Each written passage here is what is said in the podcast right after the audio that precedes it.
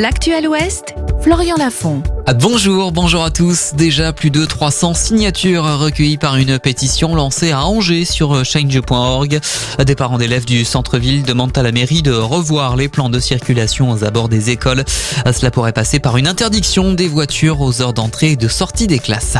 Objectif atteint pour Life dans la production d'hydrogène vert en mer. La start-up nantaise dresse un bilan positif de son expérimentation démarrée en septembre 2022 au large du Croisic.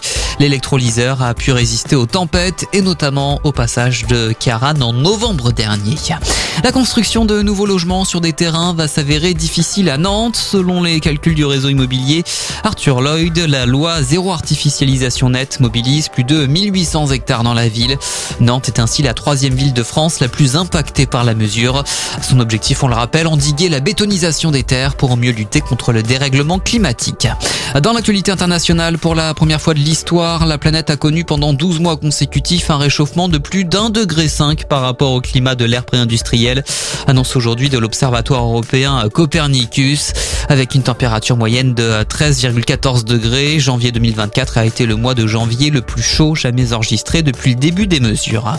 Un mot de basket féminin avec la nomination hier de Pauline Graton comme nouvelle directrice générale de l'UFAB d'Angers. L'ancienne présidente de la Ligue de basket des Pays de la Loire prendra ses fonctions à partir de la saison prochaine. Le fondateur de l'UFAB, Brito de Souza, restera lui président du club. Les habitués du Hellfest à Clisson vont mettre un rappel sur leur téléphone. La billetterie pour réserver les passes un jour ouvrira à mardi prochain à 13h, ont annoncé hier les organisateurs du festival.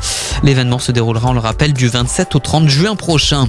La couleur du ciel pour terminer, elle reste grise cet après-midi avec des gouttes de pluie. On attend 12 degrés à Pornic, 13 à Bougnay et à Cholet.